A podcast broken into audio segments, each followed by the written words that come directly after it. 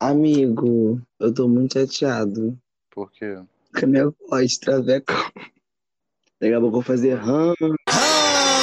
Quem é que fortalece as quatro? Quem, quem- quem é que fortalece as quatro da... Vai ter que ter. Amigo, tá igualzinho, tá? Não brinca, não. Ai, que delícia! Oi, oi, gente, tudo bem? Voltamos. E voltamos com uma pessoa assim incrível. Não sou muito próximo, mas eu acho essa pessoa incrível. Mas ela é mais próxima do Vlad. É quem vos falam aqui é o Brandon. Faz a minha voz, para com isso. É a voz mais bonita que vocês vão ouvir, tá? Assim, no mundo. É a minha. No meio do podcast, atualmente, é só tua voz, porque a minha, ela faltou comigo hoje. O meu Instagram é arroba Souza Brandon. Na verdade, todas as minhas redes sociais são arroba Souza Brandon. Souza com dois ex, tá? Aqui é o Vlad, né, conhecido como Vladzinho, em todas as redes sociais. Vão me seguir, tá? Eu tô quase no 10k, por favor, para a Luísa. E Meteu a raça pra cima dela. ela faz a publi dela, por favor. Tô precisando, hein, gente. Chegar nos 10k, pelo amor de Deus. Gente, olha só. O negócio é o seguinte. Minha voz tá diferente. Tá diferente, vocês podem ter percebido. Ei, ei, ei, Ei, ei, ei, DJ para o som! DJ para o som! DJ para o som! DJ para o som! Por que essa rouquidão? ei, por que a Pepita? Por que o RAM do Carnaval 2017? Mas, gente, é sério, ó. Me segue no, no Instagram, me segue no Twitter. É arroba Vladzinho. É o Demudo, tá? E outra coisa, segue também o nosso Instagram do podcast, que é arroba podcast engole que o Bendo ele vem aqui e fala só a publi dele, nunca fala do, do, do podcast. Então, nosso podcast é arroba engole Yagi. o nosso Twitter é arroba em- é, podcast engole IA. E eu não vou mais explicar o porquê, todo mundo já sabe, já é o quarto episódio. Normalmente, o quarto não. Já é qual? Não. Gente, é Eu tô louca. Amiga, pode ser até o sexto. Hoje a gente vai gravar com uma pessoa que eu vou definir para vocês. É o seguinte, ele tá rindo aqui, ele ele é sem graça, tadinho. Para com isso. Ele tá na minha frente. É o seguinte, a pessoa que vai gravar com a gente hoje, pra mim, é uma pessoa muito. Faz aquele sendo oculto, amigo. pra mim, é uma pessoa muito especial. Mas o nosso destino foi totalmente outro. Não, a gente não namora, essa pergunta é muito frequente. Mas é, eu conheci ele no teatro. Aí a gente começou a ter, começou a ter uma, uma amizade muito grande, muito forte. Hoje somos melhores amigos. E pode vir, vem pra cá, larga o telefone. Gleison. Fone foi ótimo. Gente, é o seguinte, a gente trouxe o Gleison aqui hoje para falar um pouco da vida dele, um pouco dessa área artista, porque sim, o Gleison, ele é ator, ele é ator e Ele é ele é artista, artista independente da Baixada, então a gente tem muita coisa para conversar, pelo visto. Então vamos lá, se apresente, querido Papai de Santo. Amanhã eu faço 36 anos, dia 4 de outubro. Eu conheci o Ai, que Vladimir. bonitinho, deixa de parabéns. E parabéns da Xuxa, parabéns, e vai! Então, eu conheci o Vladimir na, na, num- numa seleção de, de atores na Casa de Cultura. E o Vladimir não gostou de mim de cara. O Vladimir me menosprezou. Eu era intolerante religioso, com isso. Era real. E o Vladimir passou para um, pro outro lado da rua. E eu falando para ele que eu morava perto da casa dele. E o Vladimir se distanciando, porque ele tinha pavor ao espiritismo. E depois a gente começou a desenvolver vários trabalhos. E hoje o Vladimir está comigo, não só na, na parte artística, como na parte espiritual também. Legal, ele não quis falar só sobre ele, que fala da gente. Nossa história é linda. Mas então, vamos lá. Como é que você entrou na arte cênica? Então, na verdade, eu participava é, de um centro espírita de mesa branca, que fica aqui mesmo na, é, perto da minha casa. Aí a minha prima, ela começou a. A gente fazia muito teatro espírita. E aí a minha prima, ela decidiu que ela ia querer seguir carreira artística mesmo. E aí ela se inscreveu na Casa de Cultura em Nova Iguaçu, que antigamente era na Praça Santos Dumont. E aí ela me chamou para me fazer teatro com ela também. E aí eu fui fazer teatro na Casa de Cultura, a princípio, em Nova Iguaçu. Era leigo, leigo, leigo, leigo. Eu tinha por volta de 13 a 14 anos. É, 13 anos, na verdade.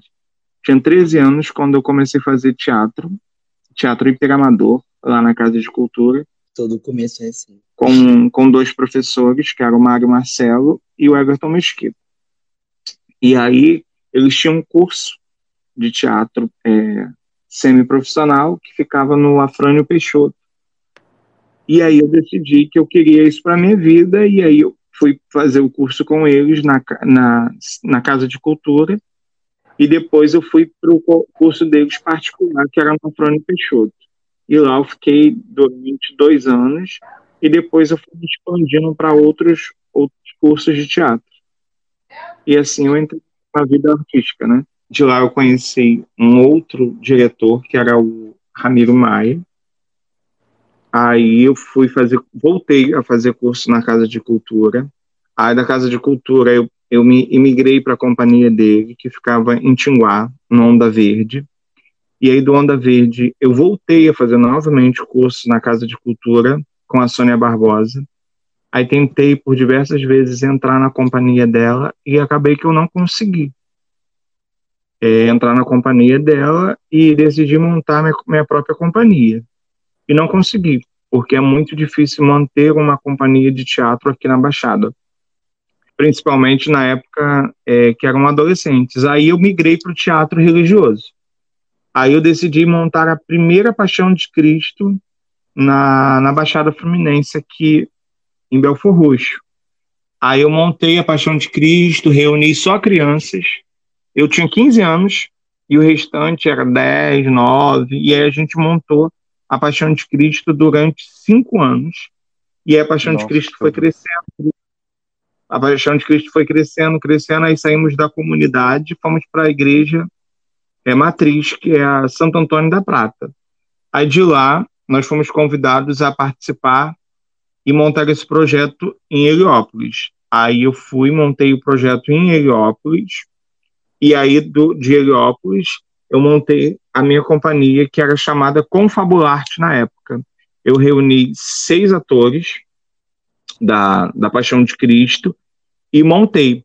Nesse meio termo, eu conheci uma grande amiga que era a Zane, a Zane Moore, a Zane Moore que é, hoje ela está em memória, que Deus chamou ela para morar com ela. Aí eu fui e aí a gente montou alguns espetáculos juntos e acabou que a companhia é, acabou porque, infelizmente, por causa de patrocínio que nós não tínhamos, cada um teve que assumir a, a sua vida né, pessoal.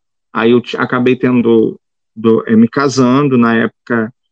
Na época eu não tinha me descoberto ainda e nem aceitado a homossexualidade, então eu casei e aí tive um filho, então eu tive que correr atrás, né, para sustentar. E, infelizmente, hoje é difícil, mas na época que eu que eu comecei a, a 18 anos atrás, era muito mais difícil o patrocínio. Então eu tive que largar o teatro para começar a trabalhar de verdade. Aí eu comecei a trabalhar e larguei o teatro. Aí depois de 15 anos, eu retornei para o teatro. Foi onde eu conheci o Vladimir. Uau. Então a história de vocês assim é bem como é que eu posso dizer? Vocês se conheceram assim do nada e firmou mesmo nessa. Sim, firmou. Ah, até porque teve várias pessoas que tentaram destruir a minha amizade com o Vladimir, mas não conseguiram, graças a Deus. E é assim, era... vocês dois. Obrigado, isso. O mais louco, porque, tipo assim, a nossa amizade foi muito do nada. Porque, tipo assim, o, o, o Gleice, ele sempre foi muito, tipo assim, não teve vergonha. Então, eles, ele, por mais que eu não, não demonstrasse tanto, não querer estar perto por ter essa intolerância na época, ele não achava. Então ele conversava comigo no WhatsApp, me chamava, me mandava um convite para ir pro barracão. Eu não gostava, ficava louca, só que ele falava assim: ah, tô indo pro teatro, vamos se encontrar. Eu falava, ah, vamos. Aí ele ia na frente, vai depois. Era uma loucura, tipo assim, tudo para dar errado tinha. Tudo pra, tipo assim, cada um tá no seu canto hoje, também tinha. Entendeu? Então, tipo, foi uma loucura. Porque os nossos caminhos se entrelaçaram do nada.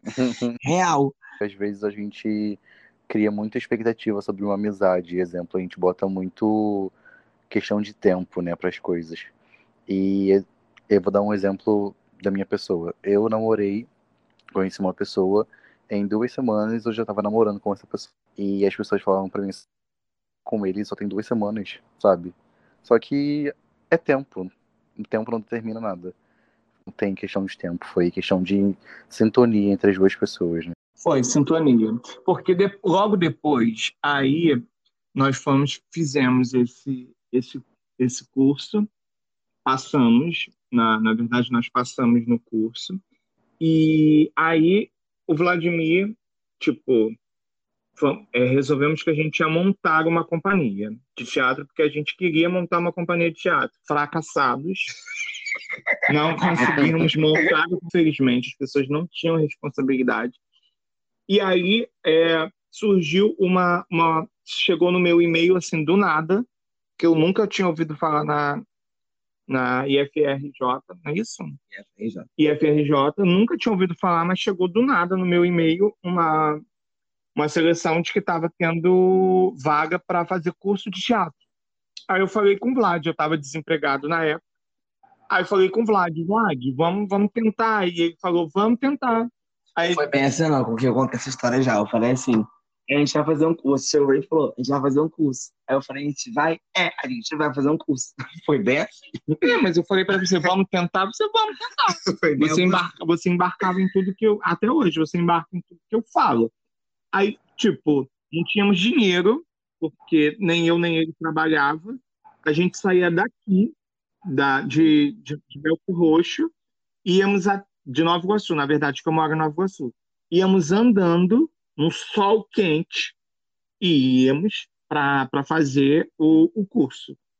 Andávamos 40 minutos para ir e voltávamos 40 minutos andando e a, a gente não desistia da, do nosso objetivo na, no campo de, Bel... campo de Belfort Roxo. E aí a gente, a gente é, fez esse curso e daí o Vladimir é, quis fazer moda e foi fazer moda. Eu não fiz moda porque eu estava sem, eu estava desempregado, então eu achava na época que para fazer moda você precisava ter muito dinheiro para comprar as coisas, material, então eu acabei não me inscrevendo na época por uhum. causa disso. As pessoas têm uma, uma visão completamente diferente, né?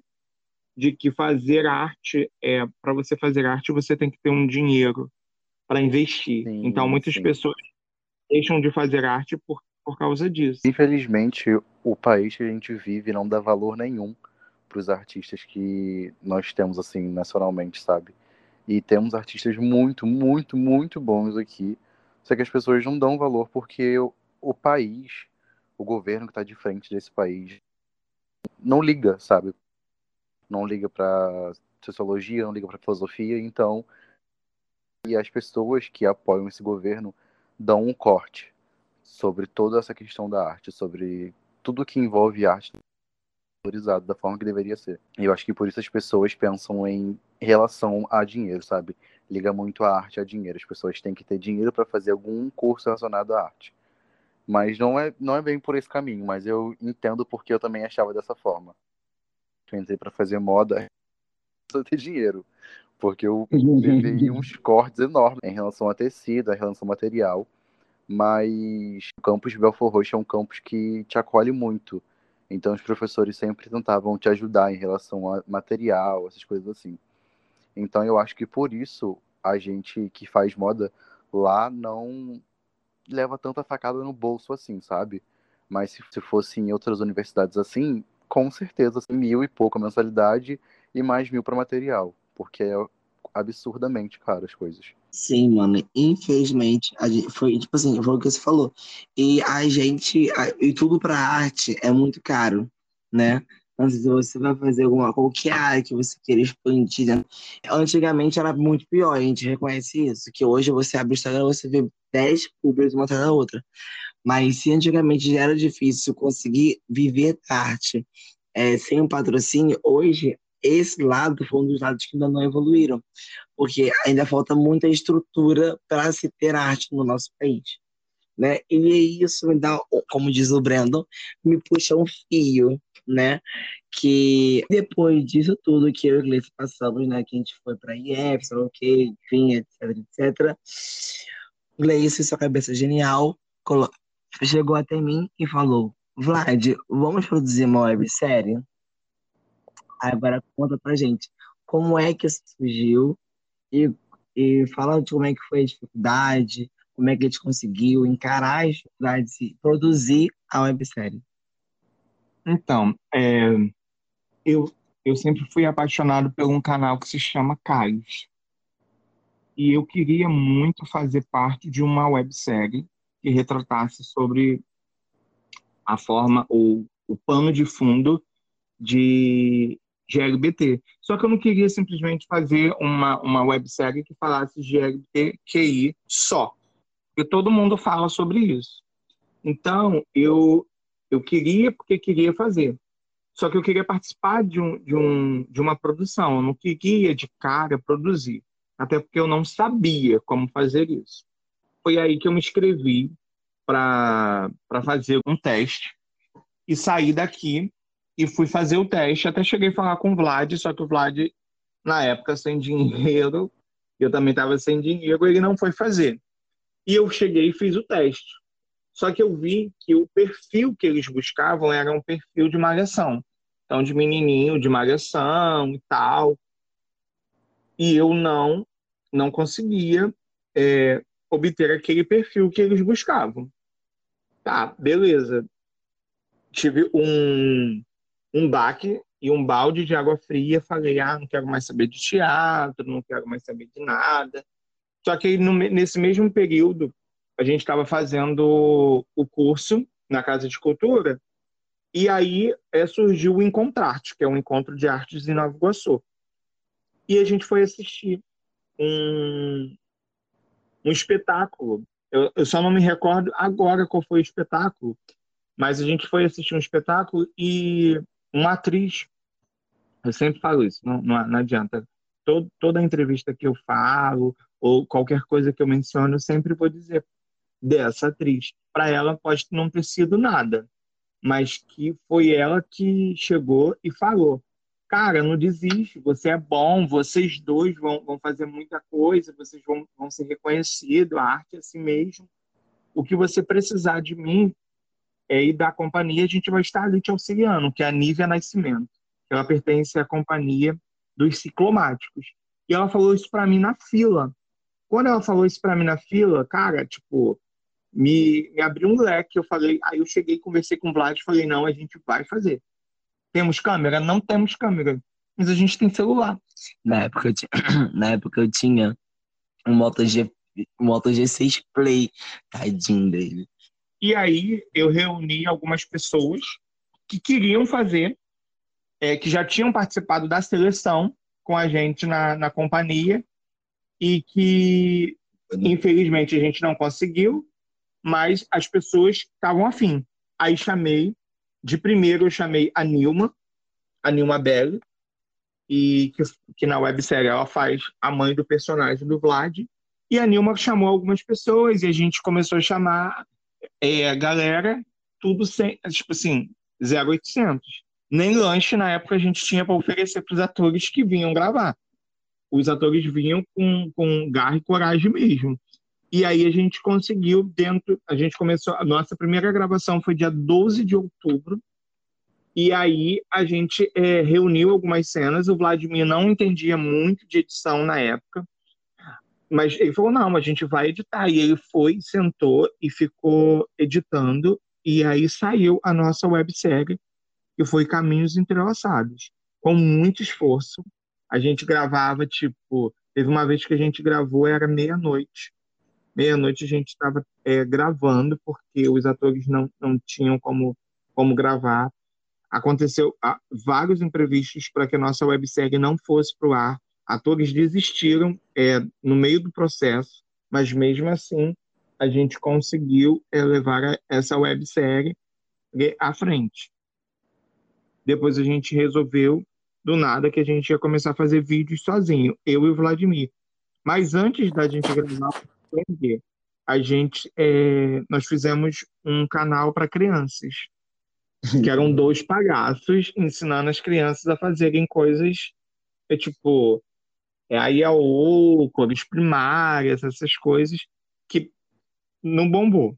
Mas aí a gente não desistiu e continuou e fez esse canal da websérie. É, deixa eu te perguntar, Gleison, você falou no início que você não tinha se descoberto ainda, homossexual e tudo mais. E me conta um pouco, não, se você não se sentiu ofendido ou não quiser falar do assunto, tudo bem. Mas se você não vê problema, me conta um pouco como foi para você assim essa questão de descobrimento, como foi para você Descobrimento, Brandon. Descobrimento.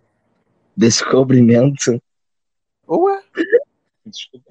Descoberta, amiga. Que? Descoberta. Não, amigo, eu tô falando sobre ele se, ter se descoberto, entendeu? Então, não, é, é realmente, é realmente, realmente, realmente, realmente, pensei, pensei. É, realmente, realmente. Eu sou formada, mas... Eu sou formada, mas só falo merda. Mas eu falo merda. Voltando. Mas me falar um pouco sobre essa questão de você ter se assumido assim para sua família, para seus amigos e como foi isso para você? Se foi pesado, se foi assim uma coisa mais leve, sabe? Então, na época eu tinha, é, na época que eu me me descobri homossexual, eu já tinha um filho. Então, é, assim, eu era piranha mesmo na escola. Eu não podia ver uma mulher de verdade, eu não podia ver uma mulher que eu já queria. E assim, só que eu sempre fui muito, muito é, mimado pelos meus pais. Então as pessoas sempre falaram: ah, esse garoto é viado, esse garoto é viado. Quando falavam que era viado, ia lá e pegava as meninas mesmo. Se, se o, o banheiro da, da minha escola, na época que eu fiz formação de professores, falasse, de verdade. Para com isso. Enfim, aí, mas, mas aí aconteceu, aconteceu um problema, um problema pessoal comigo e com a mãe do meu filho, que eu tomei meio, meio que repulsas de, de mulheres. Mas até então eu não aceitava isso. Na época eu estava na igreja católica, então eu não aceitava eu sentir desejo sexual por um outro homem. Aí um amigo meu que é o Peterson. A gente, eu chamo ele de Pet. Aí ele me apresentou, que não é da época de vocês, nem, nem da sua, nem do Vladimir, que vocês são muito novinhos, era o, o bate-papo pelo telefone. Que aí você, você entrava numa sala e aí você digitava é, o asterisco e o final da, da, do telefone da pessoa, e aí vocês iam para uma sala reservada e conversavam. Isso tudo pelo telefone fixo. A tecnologia Isso. era Isso é avançada como demais. se fosse o MSN? Não, não, é o telefone fixo. É. Você pegava, você discava um número da, discava um número. Aí você caía numa sala. Nessa sala, você ia conversando com as pessoas. Se o papo te interessasse, você chamava a pessoa no reservado. Como que era o reservado? Você Gente, que apertava o jogo da velha e os dois últimos números da pessoa. Então, você ia para uma sala reservada. Amiga, você já viu aquele aplicativo Omegle, Homem, sei lá, aquele site? Que você entra e vê pessoas aleatórias? É isso, praticamente, só que pelo telefone. Isso. Que babado, tô chocado. Sério, E tô chocado. aí, Aí que acontece? Só que lá você, só, você tinha um tempo. Era três minutos e você caía. Se você caísse, você não ia encontrar mais a, a pessoa. Você podia encontrar novamente ou não. Então, quando você fosse para a sala reservada, você já pegava o número da pessoa. Porque se por um acaso vocês caíssem e a conversa fosse interessante, você é, continuava a conversa. Você ligava para a casa da pessoa, a pessoa ligava para sua casa. Isso parece tão telemarketing. Se a ligação cair, já era. E Sim. detalhe, na época, o menino que eu conheci que trabalhava no Pega mesmo. Viu? Aí tá. Aí eu fui, eu, eu tipo, eu, entra, eu entrava na sala, aí chamava-se de coruja. O que que é o coruja na época, né? Deus. Coruja era você entrar e você não falar com ninguém, você só ficar escutando. E aí eu entrava na sala, tipo, entrei três vezes na sala e fiquei como coruja. Não falava nada, você só escutava o que, que as pessoas estavam falando. Até que um dia eu tomei coragem e chamei um menino para conversar com ele. E aí a gente trocou telefones e a gente começou a conversar. Isso era no dia 11 de, de junho que eu conheci o Fabrício. E aí trocamos telefones, isso era meia-noite, porque na época, na época, quando passava de meia-noite, aí ficava um sinal que você pagava ligação única. Não tinha pulso. É, é muito velho. É muito velho, vou admitir. Amigo, né, você lembra daquela época da internet de escada? Esse mesmo, é nessa época mesmo. É nessa época mesmo. Aí eu liguei pro Fabrício, e aí o Fabrício atendeu e a gente começou a conversar. Era meia-noite, meia-noite do dia 11 de junho. E nós marcamos de nos encontrarmos no dia 12 de junho, porque era o dia dos namorados, sem se conhecer. Não tinha opção de ver foto. Nessa época não tinha. Então você identificava como era. Ah, eu sou branco, tenho 1,70, tenho os olhos castanhos, vou estar com a calça jeans e uma blusa vermelha. E você, como que você vai estar? Eu estarei assim, assim, assim, assim. E assim foi que aconteceu o meu primeiro encontro com o Fabrício. Quando eu cheguei, Gente, eu tô passado, sério. Amigo, você não sacou ninguém do Grindr aí, sem foto, imagina. na época, fazia assim, você não encontrava ninguém. É sério, eu tô muito assim, muito chocado. Aí o que acontece? Aí fomos, nos encontramos na praça da pegação, que eu não sabia que era a praça da pegação lá perto do Top Shop. E aí nós nos encontramos lá e começamos a conversar. Conversamos lá e decidimos que a gente ia namorar. Eu e o Fabrício. Eu tinha 21 anos, tinha 21. Você tem contato com Beleza. ele ainda ou não? Não, não tenho mais contato com ele. Decidimos que nós íamos namorar. Beleza. E começamos a namorar. Sem ter trocado um beijo. Mas a gente estava namorando. Era tipo, era tipo eu com o Gleison. Tipo, eu gosto de você, mas na, na outra calçada. E a gente se falava todo dia, todo dia, até que o Fabrício resolveu me chamar para ir para boate.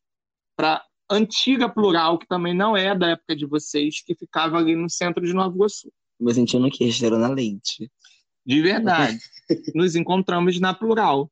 Beleza, e dançamos, e fiquei dançando, do- dançando pra lá, dançando pra cá, dançando pra lá, dançando pra cá, e enchi a cara.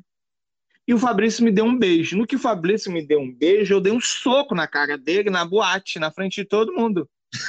gente, mas vocês não estavam namorando? É, mas eu achava que namorar ele não podia me beijar na boca, porque eu tinha uma cabeça maluca. Então eu dei um soco mesmo na- no, no Fabrício e saí correndo. E aquilo ali foi um absurdo pra mim que um homem beijando na minha boca. E aí é, vim pra casa, o segurança foi atrás de mim, eu vim pra casa, empurrei o Fabrício. E o Fabrício simplesmente foi e insistiu e conversou comigo. Não, não é assim, pô, a gente tá namorando. Eu falei, pô, mas você beijou na minha boca. Ele falou, mas a gente é namorado. Ou seja, a pessoa ela apanha e ainda corre atrás do macho. E aí, tá, e a gente começou a conversar de novo, e ele hiper, hiper, é, hiper simpático, tipo, de boa mesmo. Aí ele falou, pô, Gleison, vamos novamente é, se encontrar, não vai acontecer nada se você não quiser, tal, tal. Aí, tá, por muita insistência eu voltei. E a gente foi. Novamente, começamos a dançar, conversar, tal, tal. Ele me beijou, tudo bem. Eu aceitei que ele me beijou. Achei aquilo muito estranho, porque eu tava beijando na boca de um homem, tá? Mas du- tudo bem, fiquei com ele. Aí é, começamos a, a sair, mas só beijo, nada mais. Até que um dia ele me chamou para ir pra gente pro motel. Eu achei aquilo um cúmulo, porque ele me chamou para pro motel. Como, Gente, como que eu ia pro motel com homem? Tipo, mas tá, fomos. quando aconteceu o, o primeiro, nosso primeiro contato sexual, caraca, eu cheguei hiper arrasado, saí do motel chorando muito, chorando muito, porque eu tinha feito um pecado, eu tinha se deitado com outro homem. Cheguei em casa, fui pro mato, peguei várias ervas, fiz, fiz um, um banho de ervas, taquei álcool no meu corpo, porque aquilo era impuro, e falei para ele que era para ele me esquecer, porque aquilo era fruto do diabo, e não sei o que, não sei o que lá, e mesmo assim insistiu, insistiu, insistiu. Ele insistiu muito, Lógico. e aí a gente ficou por dois meses. Ele recebeu uma. Ele trabalhava no Telemar. E aí, depois disso, a gente brigou, e aí eu fui correr atrás dele. Aí, correndo atrás dele, eu sabia que ele trabalhava em telemarketing, eu fiquei ligando para a Oi, que na época ele trabalhava na Oi. Eu fiquei ligando para Oi, para Oi, para Oi, até cair no setor dele. E acabou caindo no setor dele de verdade. Quando eu vi, eu ouvi a voz dele, eu falei, Fabrício, é você, aqui é o Gleison, ele, senhor, que posso lhe ajudar? Eu falei, não, Fabrício, sou eu, paga as palhaçadas, fala comigo, não sei o que, não sei o que lá. E ele, senhor, eu, o que que eu posso te ajudar? E, se- hiper profissional. Aí, depois ele ligou, quando ele chegou em casa, ele ligou para mim e falou, Gleison, não tinha como te atender, eu estava no horário de serviço, não sei o quê. Falei, tá, hum, pelo menos você me ligou. E aí a gente resolveu ficar junto, só que ele recebeu uma proposta para ir para os Estados Unidos e ele me chamou para ir para os Estados Unidos com ele. Só que eu falei para ele que eu não iria para os Estados Unidos de jeito nenhum, porque eu não ia sair da minha terra natal para ir para uma terra que eu não conhecia. Se a gente não desse certo, como que eu ia ficar? Enfim, ele foi para os Estados Unidos e eu fiquei aqui, muito deprimido, chorando, porque era o meu primeiro relacionamento amoroso, gay e tal. Tinha apenas 21 anos e tal. Esse relacionamento parece que durou muito, mas foram dois meses só. Gente, tem tanta história. Amigo, parece uma fanfic. Mas foi dois meses só que nós ficamos juntos. Gente, eu tô E aí- passado. Dá pra contar uma É, websérie sobre isso. Aí o, aí o, o Fabrício foi pra lá, eu fiquei hiper triste, aí o Peterson me levando pra boate. Aí conheci um outro rapaz. O nome dele era Carlos. E aí me apaixonei profundamente pelo Carlos, só que o Carlos era uma piranha e o Carlos não queria nada sério. O Carlos só, só queria é, fuder. Enfim, pode falar isso? Pode. Aí ele só queria fuder mesmo. Aí foi, aon- foi onde eu resolvi voltar para o Espiritismo e conheci uma bicha amiga minha, a Raika, que me levou para um, um centro espírita de candomblé, que eu fiquei, quando eu cheguei no centro, que eu vi a, a entidade que era a Pombagira com duas facas no peito, eu entrei em desespero, eu pensei que aquela entidade, por ter o tomado com a Umbanda, que a Umbanda é bem mais fraca, então... Saca, não. Não, em É mais relação tranquila. é, mais tranquilo. Não fala da Até Umbanda. porque eu já era sacerdote de Umbanda. Então a Umbanda era bem mais tranquila. Quando eu cheguei, que eu vi aquela pombagira no escuro, com duas velas, é, com uma vela no peito e duas facas atravessadas, falei, pronto, essa pombagira vai me matar. Vai me matar. E eu fiquei lá, o, pessoal tudo recebendo consulta, consulta, consulta, quando de repente eu, eu fui, ela me chamou, eu olhei para a Raika e falei, eu não vou sozinho, porque se eu for sozinho, essa pombagira vai enfiar essa faca em mim. E aí a Raika falou, não, amigo, eu vou com você. E aí a gente sentou, e aí a pombagira começou a conversar, conversar, conversar, conversar. E aí eu fui me acalmando, a Raika saiu, eu fiquei. E aí ela perguntou, o que que você veio fazer aqui? Eu falei, eu vim amarrar um menino. Porque a Umbanda não faz amarração, eu quero amarrar um menino. Ela falou, você tem o nome dele todo? Eu falei, tem o nome dele todo. Ela falou, você tem foto? Eu falei, aqui não, mas eu consigo. Enfim, ela, ela me preparou um trabalho e eu fui conseguir tudo para retornar. Só que quando eu, eu, a, a, a menina, um- uma travesti que trabalhava com, que era muito amiga do, do, do cavalo da, dessa pombagira, tirou uma foto minha naquele celular bem fuleiro.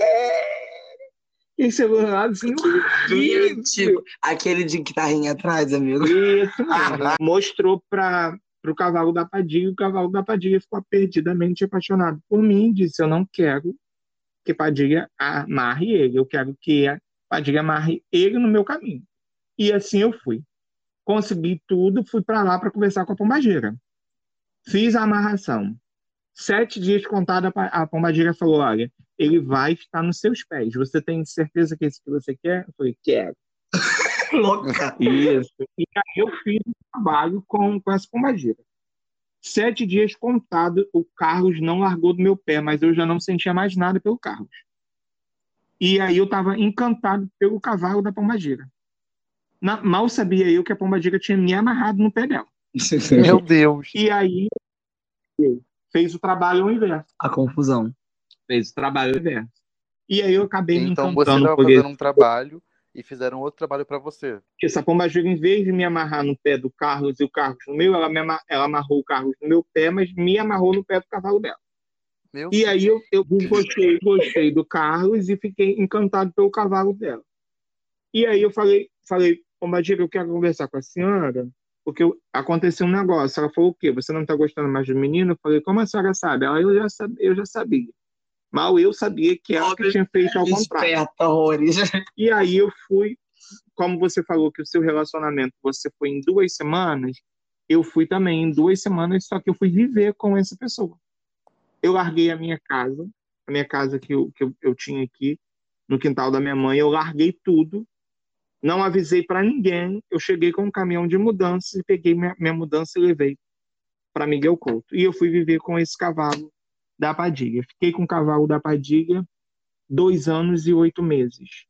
E a, e a pombagira sempre falava para mim: o dia que meu cavalo te sacanear, o dia que meu cavalo te sacanear, eu vou te avisar. Tá, e passou o tempo, passou o tempo, tal, tal, tal. Um belo dia, a Padilha falou para mim: é, eu quero que você me limpe. Quem é, é não, numa- na nossa religião, quem vive com o outro não pode mexer no assentamento, porque se mexe no assentamento, termina o relacionamento. Aí eu falei, mas Padilha, se eu mexer. Ela falou, eu quero que você mexa. O meu, esse meu relacionamento, que era, era cavalo dela, me traía. Eu saía para trabalhar e botava o homem dentro de casa. Homem dentro de casa, botava homem de casa. Eu saía para trabalhar. Quando eu chegava, não tinha mais nada. Porém, eu, eu tinha. é, tá. Aí passou. Aí eu fui limpar esse assentamento dela. Quando eu limpei o assentamento dela, eu descobri que embaixo do assentamento dela estava a minha amarração. E aí foi desfeito o trabalho, porque eu vi. Quando eu vi, foi desfeito. Foi do dia para a noite eu perdi o encanto.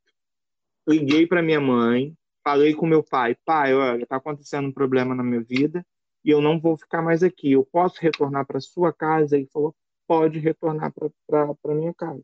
Até então, minha mãe sabia que eu estava morando com uma travesti, porque era uma travesti.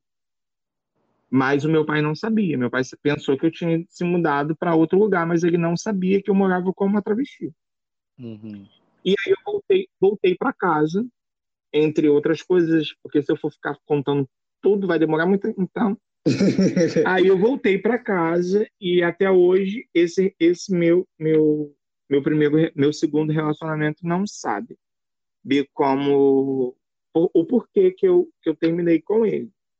Mas foi eu terminei com ele em, é, por causa de uma traição, porque eu peguei a traição, só que eu sou libriano. E eu sou osso duro de roer. Além de se apaixonar rápido. Ai, eu- minha voz tá veco. Além de se apaixonar rápido, desapega muito rápido também. De verdade. Aí eu fui, tive uma, uma hiperdecepção amorosa, né? E aí vim para casa. Isso foi numa uma terça-feira. Terça-feira de manhã aconteceu, eu vim para casa, pra, falei com a minha mãe de santo, na época minha mãe de santo me deu total apoio, eu guardei minhas coisas na casa dela, peguei um táxi e voltei para minha casa. Quando foi na quarta-feira à noite, eu fui para Papagê e, e queria distrair a cabeça. Beleza. Fui para Papagê, fiquei na Papagê. O menino que eu conheci depois disse que estava nesse dia, mas eu não o vi. E aí eu fui na sexta-feira para boate.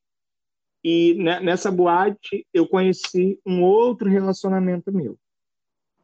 Isso e eu terminei na terça, na quarta-feira eu fui para boate, na sexta-feira eu encontrei esse menino e decidimos que nós íamos namorar. Isso até hoje, ele é assim até hoje. E aí eu fui namorar com esse menino, fiquei com esse menino três anos e oito meses, E a gente começou a namorar dia 18 de dezembro. Não. Começamos a namorar dia 8 de dezembro. Dia 24 de dezembro, a gente firmou relacionamento mesmo, porque a gente ficou do dia 8 ao dia 23 de dezembro, a gente ficou. Mas aí no dia 23 de dezembro, a gente re, é, resolvemos que íamos ficar juntos. Minha mãe e meu pai viajou para São Paulo, porque minha, meu pai tem uma filha antes do, no, do primeiro casamento, e eu não sei fazer comida até hoje. e aí minha mãe pediu para esse meu relacionamento para que ele, se ele podia ficar aqui uma semana para fazer comida, e ele topou. E aí ele ficou uma semana. Só que ele trouxe as roupas dele e aí a gente ficou. A gente, aí a gente começou a, a, a viver no, no, no período de carnaval e fomos até Ficamos dois anos e oito meses. De novo. Não, foi com ele foi três anos e oito, três anos e oito meses. Um ano a mais. Nossa, Isso. bastante tempo. Isso. Aí, tá. Separamos, beleza. Aí fiquei de boa. Fui para um outro centro. Aí eu já tinha voltado para religião, conheci um outro rapaz, 17 anos. Ele tinha. E eu não lembro quantos anos eu tinha, mas eu era bem mais velho. E aí, tipo, por birra, porque o pai de santo falou, a gente tipo, ficou lá, e aí o pai de santo falou que a gente não podia porque a gente era irmãos de santo. E aí, por birra, porque eu não, não abaixo cabeça para pai de santo nenhum, em relação a relacionamento, eu fui, fiquei com esse menino, e aí ele veio morar na minha casa em uma semana. Uma semana a gente estava morando junto e a gente ficou um ano e oito meses. Meu Deus, é um negócio com oito, hein? Um É. ano todo. meses a gente ficou junto. Só que ele era muito piranha, muito piranha, ele não podia ver homem. E aí ele me traiu com o meu próprio vizinho. O meu, aqui em casa tem um poço. Aqui em casa tem um poço. Então, a, a rua na época não tinha água. E a gente era a única pessoa que tinha água na rua. Então, o cara entrava aqui dentro de casa dizendo que ia pegar água e pegava ele. Pegava não só água. E um belo dia eu trabalhava numa empresa, na Pacheco. E aí eu esqueci meu crachá. Quando eu voltei para pegar o meu crachá, eu vi que tinha chinelo diferente. Eu entrei, abri a porta no silêncio, entrei, vi os dois na cama, não falei nada, voltei para o meu serviço e decidi que eu não queria mais. E falei depois para ele, ele tentou argumentar, dizendo que era mentira, tal, tal, tal. E aí terminamos. Aí eu fui, conheci outras pessoas que não deu certo, até que eu encontrei uma outra pessoa num aplicativo. Qual é o nome desse aplicativo? A gente fez a Tinder Grindr. E Gente. aí eu encontrei um cara no Grindr e aí ele ele me chamou para ir para casa dele, eu fui para casa dele e descobri que ele lá perto da casa do Vladimir, na verdade, que é uma casa de suruba. E aí eu fui de boa, eu tava solteiro. Vale lembrar que eu nem sei onde é isso. Mentira, porque eu já te mostrei. Eu não sei disso. Para que eu já te mostrei. Para. e aí, e aí eu conhecia e tal, e aí ele montava grupo e chamava pessoa, onde eu conheci o meu penúltimo relacionamento. E aí ele, ele- o meu, meu antigo, meu penúltimo relacionamento conviveu com ele, conviveu não. Ele, eles conheceram no Grindr, aí no Grindr ele foi, chamou o cara, o cara foi e montou um grupo. E aí eu também estava nesse grupo. Quando eu vi que esse garoto saiu, ele, ele, ele entrou, foi colocado, ele saiu. Aí eu fui perguntar para ele por que, que ele tinha saído. Ele falou que ele estava afim de relacionamento, ele não estava afim de putaria. E aí eu falei para ele que a gente podia se conhecer. E aí a gente foi, se conheceu. Isso foi no domingo, a gente se conheceu, começou a conversar e já existia o WhatsApp. Isso. Olha quanto tempo se passou. Isso. Aí a gente a gente foi, conversamos no domingo. Aí eu ia eu ia ter que fazer, aí nós marcamos que a gente ia se encontrar na sexta-feira. Presta atenção no Libriano. Vai. Marcamos que a gente ia se encontrar na, na, na terça-feira, na sexta-feira. Na sexta-feira a gente não se encontrou. Por quê? Porque ele falou: para que, que a gente vai esperar se a gente pode se encontrar na quarta-feira? beleza. A gente foi, se encontrou na quarta-feira no shopping, porque eu na época eu estava de licença, que eu estava com problema na coluna. Aí eu fui, marquei com ele, me encontrei com ele na quarta-feira. Da quarta-feira, a gente já veio para casa.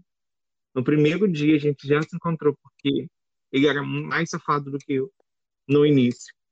Aí ele foi, Tá expondo de aí ele, aí ele foi, a gente, a gente veio para casa e a gente, bom, enfim. Aí decidimos que a gente ia ficar junto. Aí ficamos juntos. Aí nós ficamos quatro anos juntos. E oito meses, mentira. Não, Foi só só quatro. anos.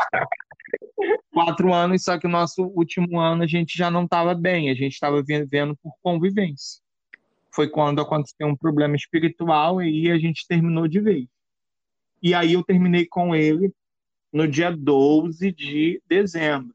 Fiquei muito abalado, Vladimir. Nossa, muito. Não, chorei muito, porque já estava acostumado. Aí o Vladimir falou que não ia deixar eu chorar.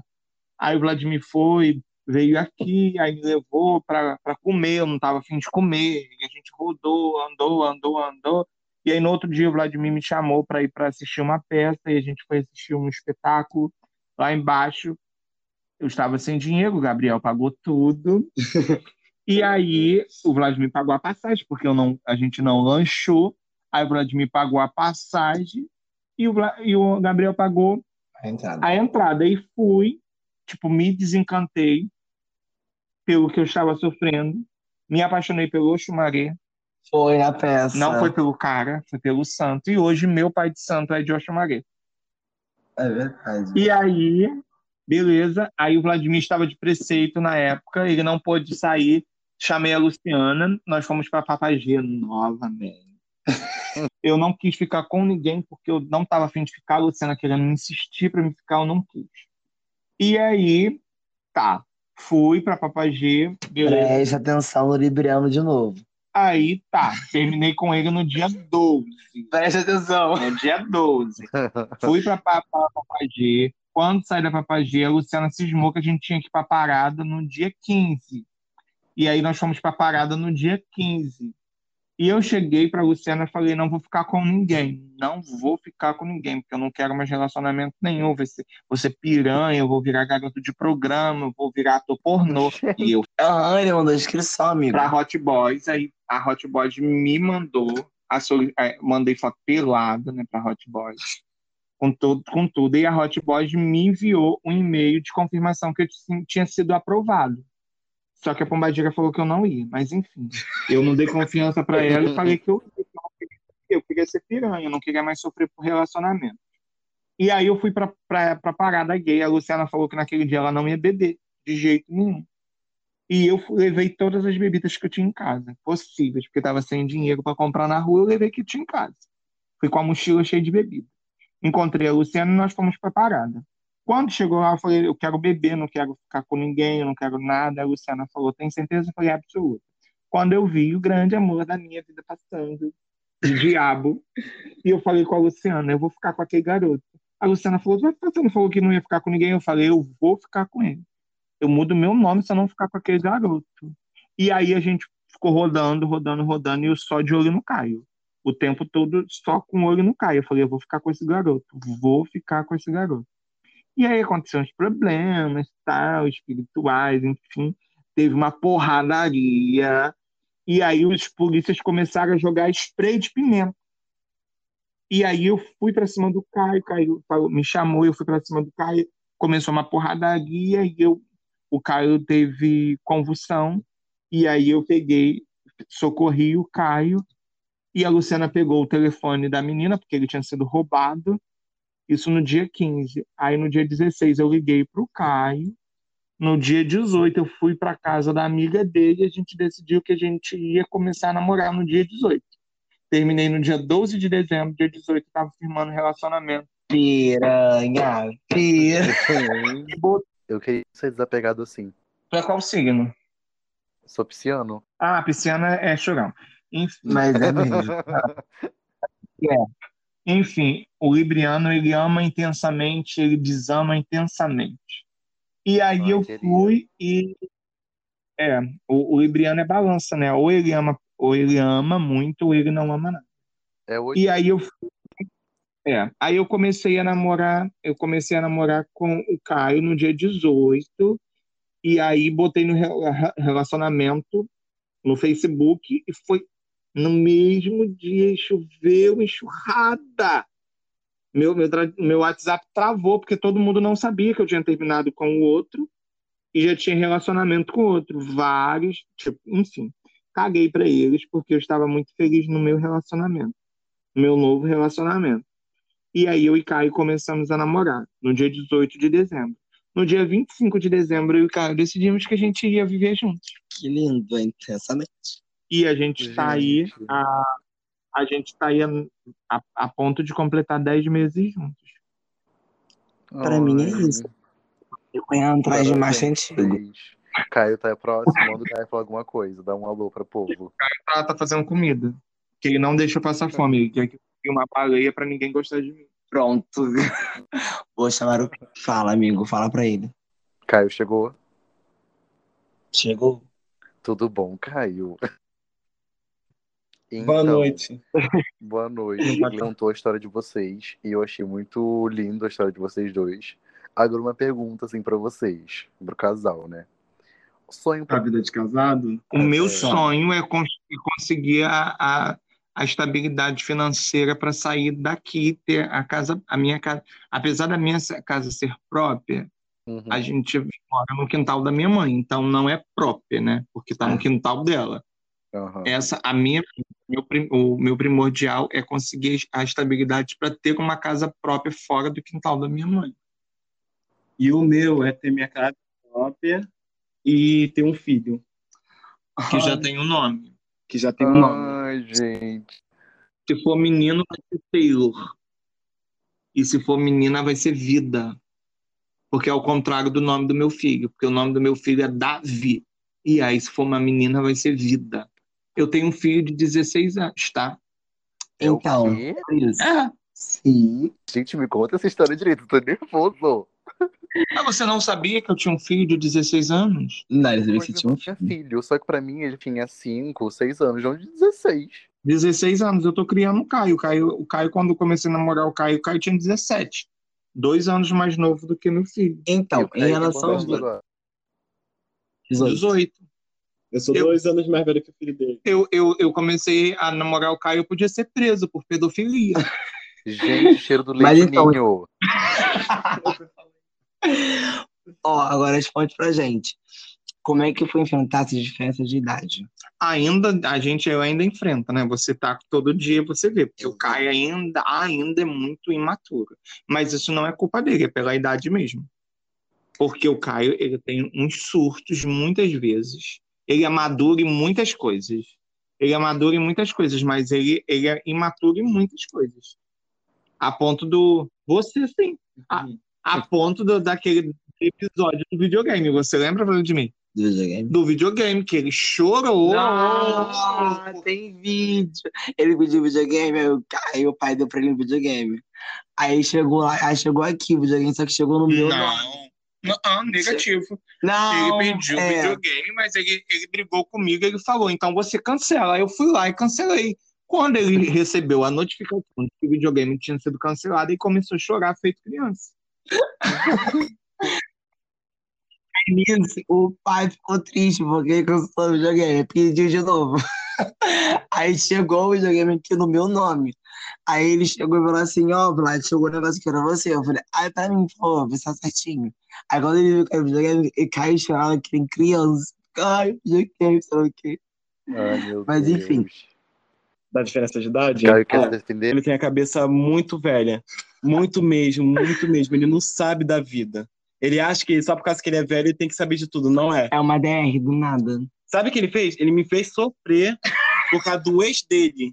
Ele terminou, ficou chorando. Ah, tô com saudade, tô com saudade, tô com saudade. Me fez sofrer, terminou comigo. Aí depois, depois veio correndo igual cachorro atrás de mim. Sabe o que eu fiz? Não voltei. Aí hoje. Aí depois voltou assim, aqui. Lembrando que o Caio é canceriano, então... Mas também, canceriano, igual ele fala. Igual ele falou, ele é libriano. Do mesmo jeito que ele ama, ele ama. Mas, meu amor, o canceriano, o canceriano é sociopata, meu amor. Ele ama, ele ama, meu filho. Mas quando ele deixa de amar, ele mata. Pode A ter gente- certeza. O, o medo, eu tô conhecendo uma pessoa de câncer. Ter Amigo, corre, sai dessa furada. Sai dessa furada. Ciumento ao extremo, tá? E ele é, ele é CSI, porque ele vai, ele vai descobrir as, as senhas que você tem e que você não A pessoa é essa real. Mas vem cá, como é que é? Aqui, pro senhor pessoalmente, pra, porque acho que não, mas pro senhor, como é que é? É muito mais fácil quando o senhor, tipo assim, é, é casar, viveu com uma pessoa, com uma mulher, né, e teve um filho e tal, morou com a pessoa e tudo bem. Mas quando o senhor é gay e é casado, como é que é isso? O- os, os meus relacionamentos anteriores, eles não eram tão possessivos como o Caio. O Caio, ele, ele me deixa, tá? Ao mesmo tempo que ele me deixa muito seguro, porque a segurança o Caio me dá. O Caio me dá, diferente dos outros relacionamentos que eu tive, que eu não tinha segurança, o Caio me traz uma segurança tranquilona. Ah, porque ele, ele, ele me bota todos os dias lá em cima. Por mais que a gente briga pra caramba, por causa da diferença da idade. Mas o Caio, ele, ele me coloca num relacionamento, tipo, relacionamento seguro, relacionamento seguro diferente Ah, dos é outros. Eu tinha insegurança. Porque o Caio, ele demonstra realmente que ele gosta de mim. Os outros, não é que os outros não demonstravam, mas como o Caio, ele fala que eu falo isso pra todo mundo para todos os relacionamentos que eu tive, que não é. Os outros não me davam segurança, não me davam mesmo. E ele não, ele me dá segurança. Apesar dele ter pouca idade, da imaturidade em algumas coisas, é, nesse lado ele me deixa muito seguro. Ai, que delícia! Ai, que delícia! Ai, Porque que ele tem uma- Eu tô achando muito fofo, gente, isso, sério, de verdade. Você está se relacionando com uma pessoa de câncer, correto? Aham. O canceriano ele é muito família. Então, se você estiver pensando em constituir uma família, o canceriano é assim. Amigo, pior que é verdade, que ele não para de postar status com o irmão dele, né? O canceriano ele é muito real. O dia que o Breno foi encontrar ele, ele almoçou com a família dele. Ele nem conhecia ninguém da Nem mesa. conhecia. Ele falou assim: vem aqui pra casa. Eu falei: tá, tô indo. Só que eu falei: ninguém em casa, né? Aí ele falou assim: não, tô fazendo um almoço e tá toda a minha família aqui. Quando eu cheguei lá, tava a tia, a avó, o irmão, a mãe. Eu falei: o que que tá acontecendo? Eu cheguei assim no meio de todo. O que que tá acontecendo aqui, gente? O irmão dele já brincando comigo, como se tivesse me conhecido já, sabe? E eu nem sou da família. Por enquanto, eu tô com isso. Para com Eu isso, colocando esperança. para. pra vocês a reação mais, eu acho que da família do, do Caio em estar com uma pessoa mais velha. Então, essa diferença de como foi a relação da família de vocês. Família e amigo também.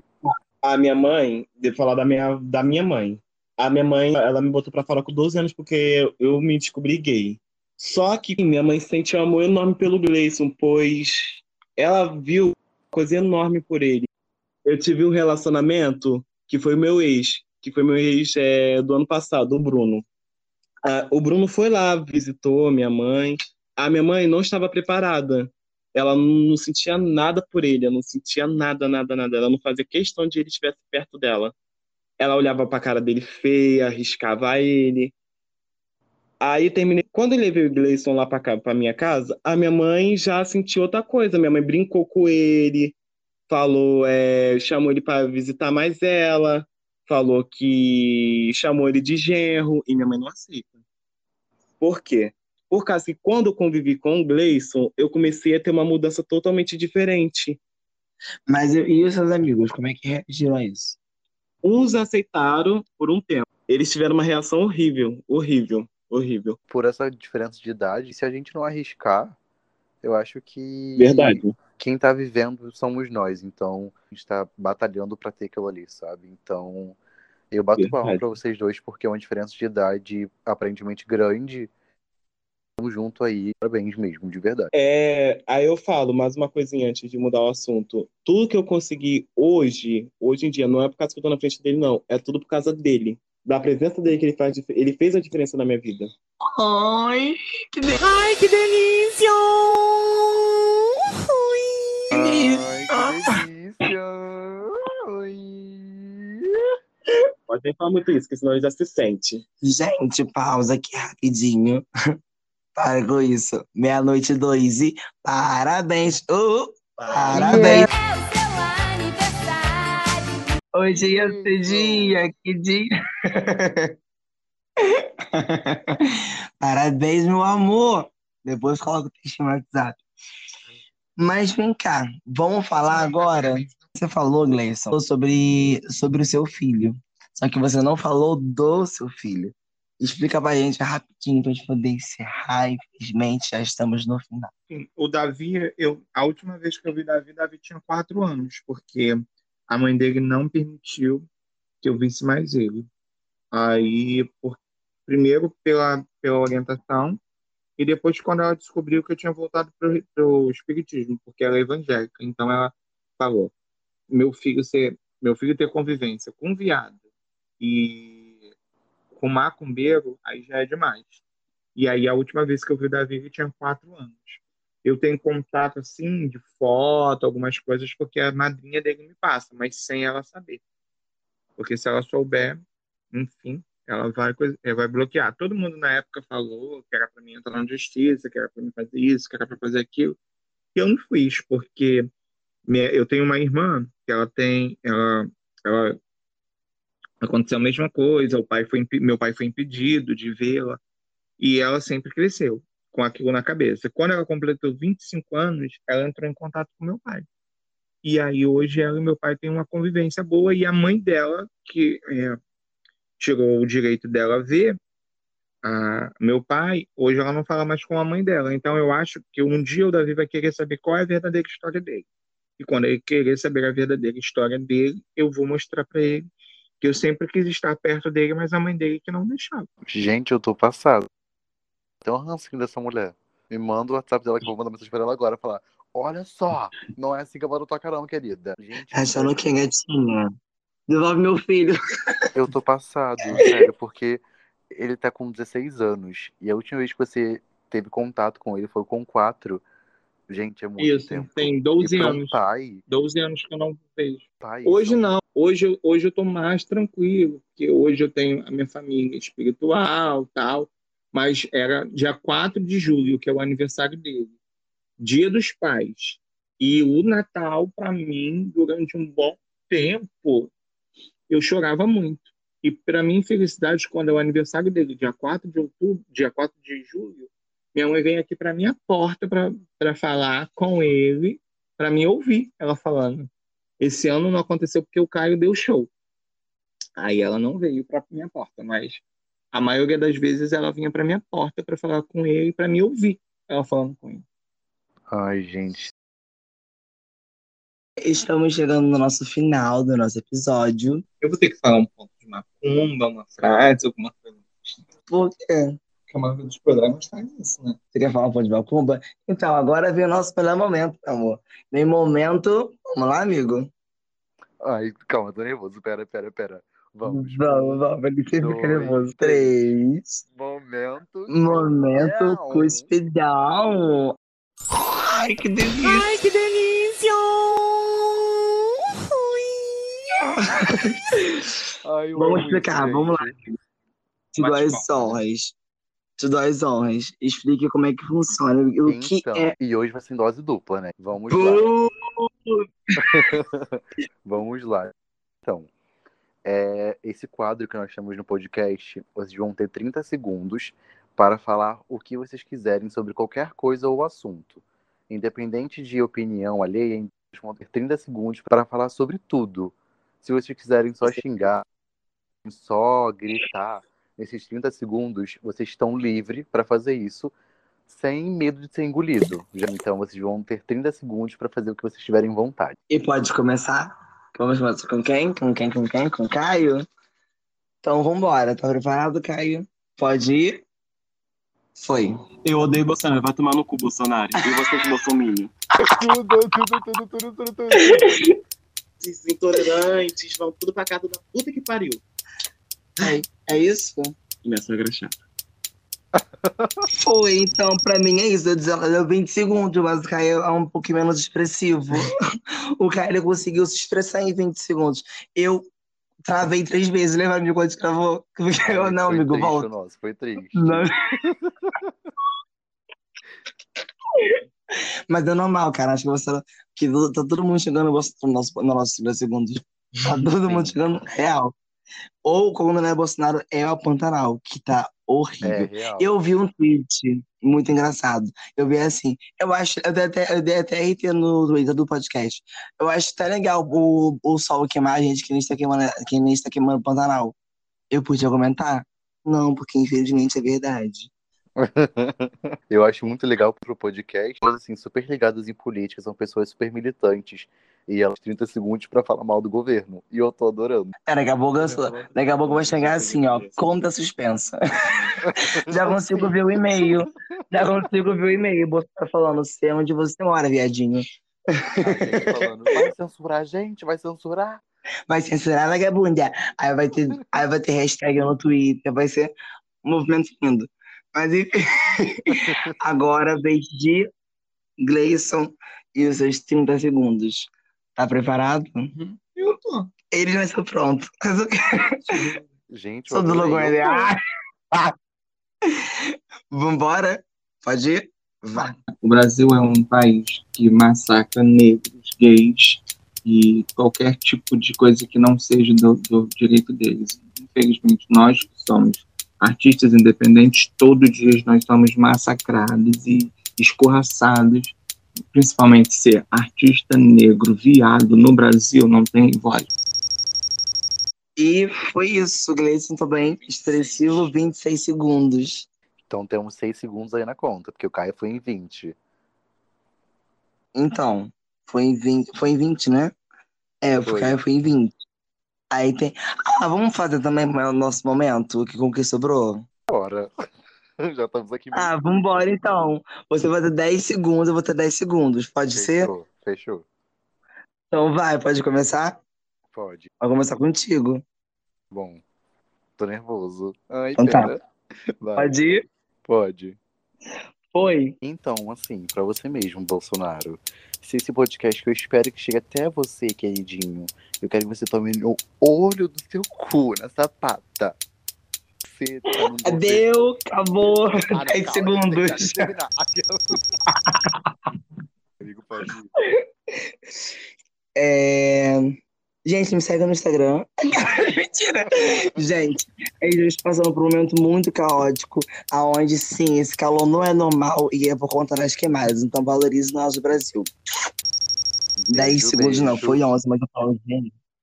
Beijo, beijo da E é isso, manda o recado. gente, foi isso. Foi Ai, isso gente, o nosso adorei, podcast. Sério, de verdade. Obrigado, Gleison, por tirar tempo e falar com a gente, assim, sobre tudo. Você foi uma pessoa muito importante, assim, para somar com a gente. Muito obrigado também, Caio, por ter largado a comida de lado para falar com a gente. Muito obrigado mesmo. E vocês são um casal Nada. lindo. Sério, de verdade. Muito Parabéns. obrigado. Obrigada. Adoro ser chamado de casal lindo. Meu casal. Não vou talaricar, não. Calma. Não vem nessa não, tá? Meu casal foi o Vitão que separou o Whindersson, não. Você vai me separar do Caio? Não. Ah, Não, casal favorito. Gente, mas é isso, né? Acabou mais um episódio. Ah, poxa. Mas enfim. Oh. É. Oh, isso. Ah. É, esse podcast vai. Ai, que delícia! Ai, que delícia! Esse podcast vai sair. E o Brandon já fez o editorial? Já fez, mas ele vai contar no nosso próximo episódio. Então, para saber mais informações, segue a gente no nosso Instagram, segue a gente no nosso Twitter. Não é difícil. Põe lá, podcast Engole Iag no Instagram e você acha a gente. Segue, compartilha, coloca nos stories, manda pra amiga no WhatsApp. Fala assim, ó, quer, você que é independente, bichinha, ouve lá, dá uma força no podcast, manda pra Por todo favor. mundo dá o RT lá no Twitter, compartilha para todo mundo, coloca no status do WhatsApp. Gente, ajuda as gays a crescer, né? E mais uma vez, papai do coração, que eu sei que você não gosta de chamar o pai de santo.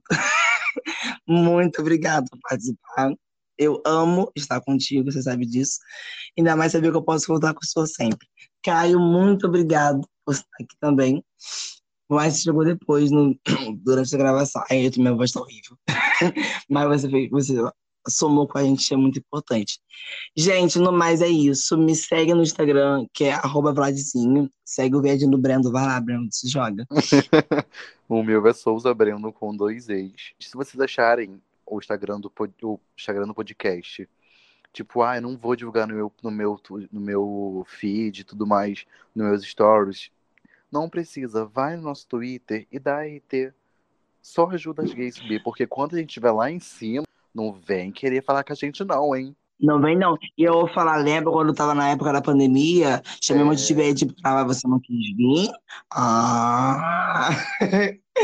Mas, é gente, grande, agora. Vocês querem dar RT, vocês querem ajudar na divulgação. Agora que a gay é pequena, vocês querem virar as costas, né? Não, comigo não vai ser assim, não. E é isso aí, arrasou, amiga, falou tudo. Mas, gente, brincadeira da parte. É isso, segue, segue o Brandon, me segue, segue o podcast. E, mana, muito obrigado também por Muito, sempre muito somar obrigado, amigo. Te estar amo. aqui.